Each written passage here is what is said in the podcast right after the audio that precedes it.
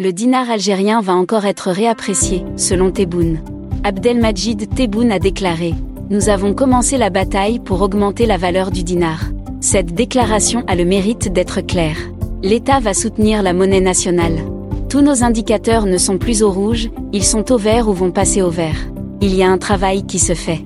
Aujourd'hui, la Banque mondiale reconnaît que nous avons commencé la bataille pour augmenter la valeur du dinar. Et qu'il existe des signes positifs allant dans ce sens. C'est l'une de nos batailles et le parcours est encore long.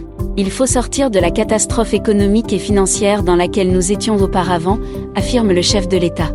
Tebboune reconnaît donc que la bonne santé de la monnaie nationale n'est pas juste le fruit d'une conjoncture.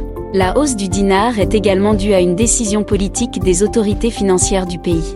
Le chef de l'État confirme donc que la stratégie du gouvernement s'appuie entre autres sur la valorisation de la monnaie nationale pour faire face à l'inflation galopante.